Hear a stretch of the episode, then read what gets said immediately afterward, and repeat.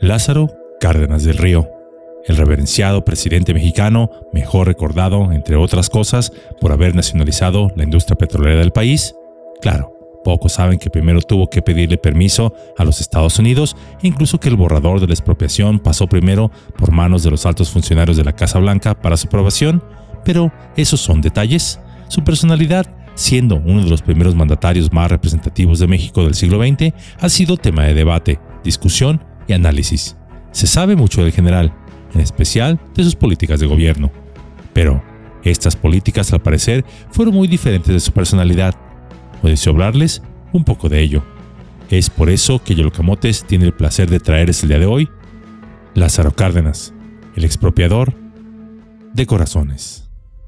Quienes lo conocieron al presidente Cárdenas lo describen como un hombre serio, callado, reflexivo y reservado. Alguien que no se exaltaba fácilmente y que mantenía siempre las emociones bajo control a pesar de cualquier problema que enfrentara. Incluso algunos decían que es por esa seriedad que daba la impresión de ser un hombre aburrido. Pero esta última afirmación está muy equivocada y dista mucho de serlo. El general fue un hombre apasionado, una pasión que disfrazaba detrás de una cara seria. Desde muy joven, Cárdenas, aún antes de tener renombre en el ejército, se ganó una gran fama de mujeriego y de parrandero, donde le gustaba siempre ir acompañado de un buen mariachi, degustar un buen tequila, andar de cantina en cantina y lo más importante, dejarse querer por bellas damas. Fue tanta esta fama que su amigo y hermano masón del rito nacional mexicano, el general Francisco Mujica, le aconsejó que si quería hacer algo de su vida, que mejor se alejara del alcohol y de la vida nocturna. Cárdenas tomó a bien este consejo de su amigo y hermano político y lo adoptó como modo de vida. Podemos saber, por ejemplo, que el presidente no bebía alcohol en público y durante las comidas oficiales en Palacio Nacional solo se servían aguas frescas. Pero, ¿y las mujeres? Ah, bueno, esa es harina de otro costal. Resulta que Lázaro Cárdenas le hizo caso a casi, casi todo el consejo del general Mujica. Casi. Pues lo que jamás pudo hacer a un lado fue a las mujeres pues un secretillo por ahí que Cárdenas supo ocultar muy bien de la opinión pública es que el presidente le encargaba a su esposa oficial, Amalia Solórzano, que cuidara a los hijos que él iba teniendo con otras mujeres con las que el mandatario le era o había sido infiel. Lázaro Cárdenas fungió como primer mandatario de la nación de 1934 a 1940, y aunque su hijo más conocido es Cuauhtémoc Cárdenas Solórzano, el cual lo tuvo con su esposa oficial Amalia, resulta que tuvo muchos más hijos, al parecer todos de distinta madre.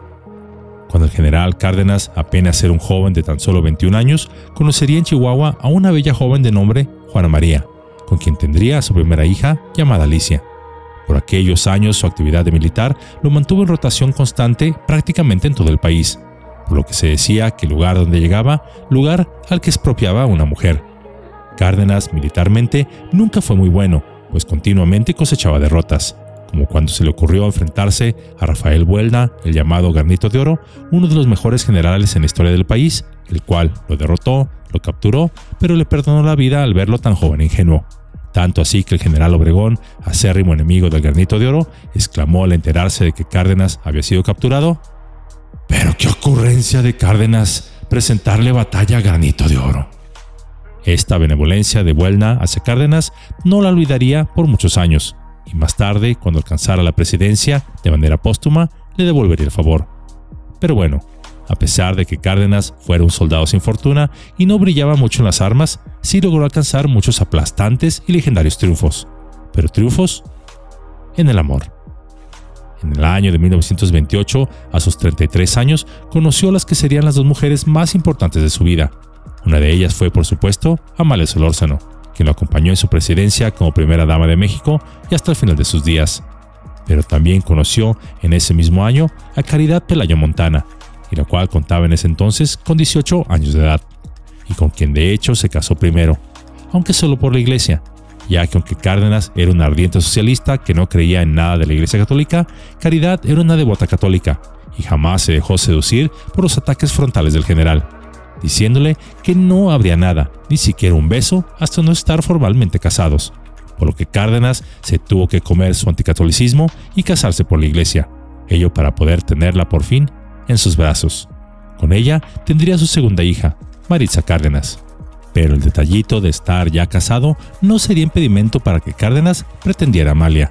Ustedes saben, Cárdenas diciéndole a Amalia, Hey baby, you and me forever.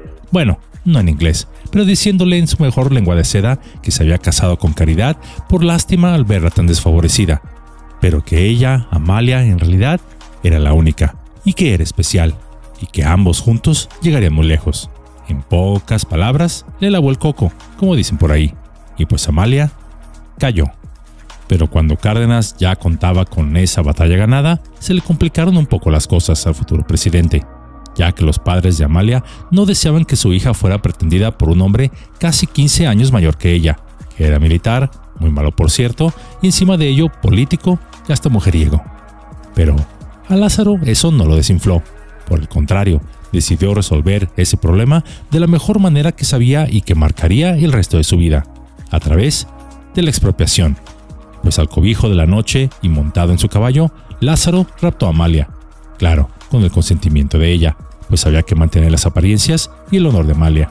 Se casaron al civil en el año de 1932. Así que Lázaro tuvo dos esposas oficiales, una por la iglesia y otra por lo civil.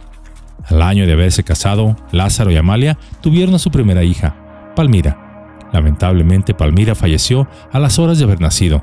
No obstante, a los pocos días, Caridad, su esposa por la iglesia, le dio otro hijo llamado Arturo.